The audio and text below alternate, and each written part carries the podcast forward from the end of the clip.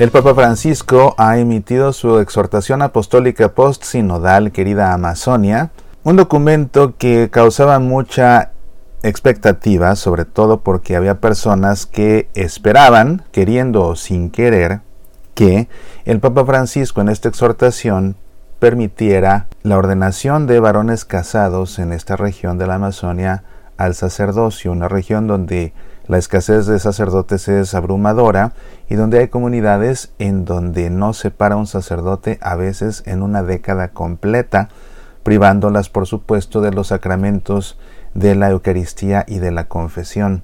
No se diga el caso de la confirmación, para lo cual se necesita un obispo, o claro, un presbítero delegado por el obispo, pero en estas situaciones de escaseces, tan difícil que estas comunidades cuenten con ellos. Bueno, el Papa Francisco en su exhortación apostólica en ningún lado permitió, ni abrió las puertas, ni sugirió siquiera que se considere la posibilidad de que los varones casados sean ordenados al sacerdocio en esta región.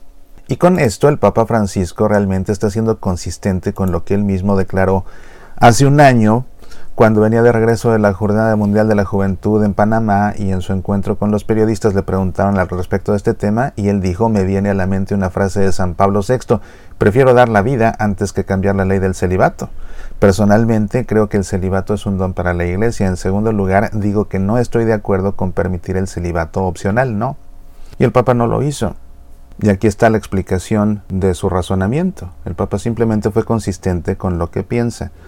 ¿Qué sí dijo el Papa en esta exhortación apostólica? Bueno, es un documento extenso que abarca diferentes aspectos, el aspecto social, el aspecto cultural, el aspecto ecológico y por supuesto el aspecto eclesial en esta región y dentro de este capítulo cuarto que habla acerca del aspecto eclesial, el Papa habla sobre el anuncio indispensable en la Amazonia del Evangelio, sobre la inculturación del Evangelio en esa región, sobre la santidad en esa región, sobre la liturgia en esa región y sobre el ministerio en esa región. Ahí el Papa habla de los sacerdotes, habla de los laicos y habla de las mujeres. Y quisiera en esta emisión leerte en concreto lo que el Papa escribió en su exhortación apostólica acerca de la inculturación de la ministerialidad que es precisamente la sección de este documento donde el Papa en todo caso hubiera hablado acerca de la ordenación de varones casados, si así lo hubiera decidido, cosa que, insisto, no lo hizo. Pero te leo los párrafos 85 al 90 para que te quede claro lo que el Papa sí dijo al respecto. La inculturación también debe desarrollarse y reflejarse en una forma encarnada de llevar adelante la organización eclesial y la ministerialidad si se incultura la espiritualidad, si se incultura la santidad, si se incultura el Evangelio mismo, ¿cómo evitar pensar en una inculturación del modo como se estructuran y se viven los ministerios eclesiales?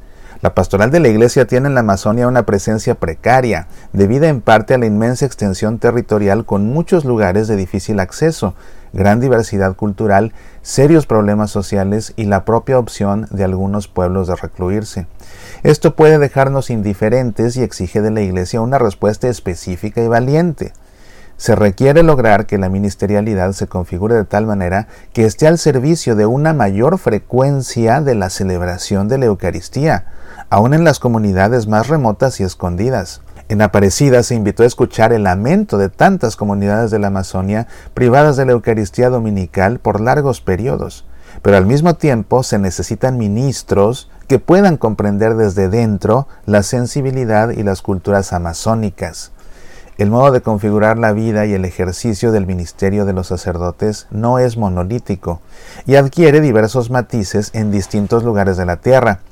Por eso es importante determinar ¿Qué es lo más específico del sacerdote? Aquello que no puede ser delegado. La respuesta está en el sacramento del orden sagrado, que lo configura con Cristo sacerdote. Y la primera conclusión es que ese carácter exclusivo recibido en el orden lo capacita solo a él para presidir la Eucaristía. Esa es su función específica, principal e indelegable. Algunos piensan que lo que distingue al sacerdote es el poder, el hecho de ser la máxima autoridad de la comunidad, pero San Juan Pablo II explicó que aunque el sacerdocio se considere jerárquico, esta función no tiene el valor de estar por encima del resto, sino que está ordenada totalmente a la santidad de los miembros del cuerpo místico de Cristo. Cuando se afirma que el sacerdote es signo de Cristo cabeza, el sentido principal es que Cristo es la fuente de la gracia. Él es cabeza de la iglesia porque tiene el poder de hacer correr la gracia por todos los miembros de la iglesia.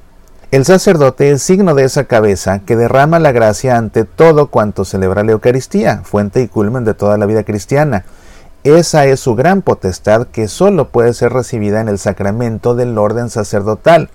Por eso únicamente Él puede decir esto es mi cuerpo. Hay otras palabras que sólo Él puede pronunciar. Yo te absuelvo de tus pecados porque el perdón sacramental está al servicio de una celebración eucarística digna.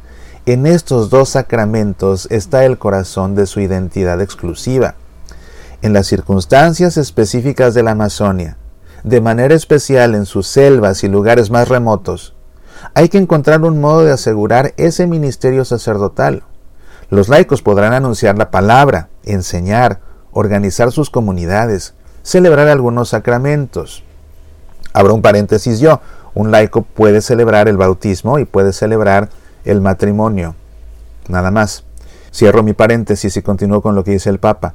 Los laicos podrán buscar distintos causas para la piedad popular y desarrollar la multitud de dones que el Espíritu derrame en ellos pero necesitan la celebración de la Eucaristía porque ella hace la iglesia y llegamos a decir que no se edifica ninguna comunidad cristiana si ésta no tiene su raíz y centro en la celebración de la Sagrada Eucaristía.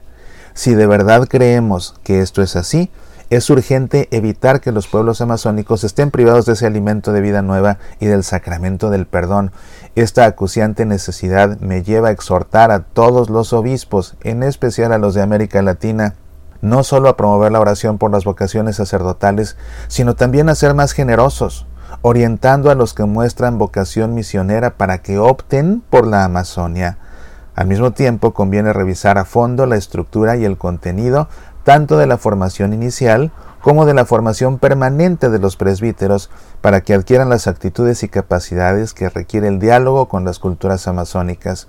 Esta formación debe ser eminentemente pastoral y favorecer el desarrollo de la misericordia sacerdotal. Pues aquí tienes, esto es lo que el Papa Francisco ha escrito acerca del ministerio sacerdotal en la región de la Amazonia, y creo que para cerrar este tema, convendría que te lea también los párrafos 91 a 94 de la siguiente sección donde el Papa habla acerca de las comunidades repletas de vida, porque ahí habla de los diáconos y de los laicos. Esto escribe el Papa en su exhortación apostólica. Por otra parte, la Eucaristía es el gran sacramento que significa y realiza la unidad de la Iglesia, y se celebra para que de extraños, dispersos e indiferentes unos a otros, lleguemos a ser unidos, iguales y amigos quien preside la Eucaristía debe cuidar la comunión, que no es una unidad empobrecida, sino que acoge la múltiple riqueza de dones y carismas que el Espíritu derrama en la comunidad. Por tanto, la Eucaristía como fuente y culmen reclama el desarrollo de esa multiforme riqueza. Se necesitan sacerdotes, pero esto no excluye que ordinariamente los diáconos permanentes, que deberían ser muchos más en la Amazonia, las religiosas y los mismos laicos, asuman responsabilidades importantes para el crecimiento de las comunidades y que maduren en el ejercicio de esas funciones gracias a un acompañamiento adecuado. Entonces no se trata solo de facilitar una mayor presencia de ministros ordenados que puedan celebrar la Eucaristía. Este sería un objetivo muy limitado si no intentamos también provocar una nueva vida en las comunidades. Necesitamos promover el encuentro con la palabra y la maduración en la santidad a través de variados servicios laicales que suponen un proceso de preparación bíblica, doctrinal, espiritual y práctica, y diversos caminos de formación permanente. Ahí está lo que el Papa dijo de los diáconos, porque era lo que se comentaba, que si el Papa iba a permitir que los diáconos permanentes se ordenaran al sacerdocio. Eso no lo dice el Papa, pero lo que sí dice es que deberían ser muchos más diáconos permanentes en la Amazonía. Pues aquí tienes, esto es lo que dijo, no otra cosa. Más adelante habla también de la tarea de los laicos y de la tarea de las mujeres, a las que tampoco les abrió la puerta para que sean ordenadas como diaconisas. Esto no va a suceder. El texto completo de esta exhortación apostólica, querida Amazonia, lo encuentras por supuesto en el sitio del Vaticano. Soy Mauricio Pérez, estas son Semillas para la Vida. Estamos en el mes del amor y por esa razón te invito a que reflexiones conmigo acerca de la más grande bendición que Dios nos ha dado después de la vida, la capacidad de amar y también lo hermoso que es poder ser amados. Para eso te invito a que descargues mi conferencia Si no tengo amor, nada soy. Se trata de una reflexión bíblica sobre el himno al amor que compuso San Pablo y que escribió en su primera carta a los Corintios. Si no tengo amor, nada soy. Es una conferencia que según el público que ha asistido es la más conmovedora de todas mis conferencias porque les ha tocado el corazón. Si no tengo amor, Nada soy, nada. Lo que le da sentido a nuestra existencia es el amor. Visita nuestro sitio semillasparalavida.org y descarga esta conferencia. No te vas a arrepentir. Apasionate por nuestra fe.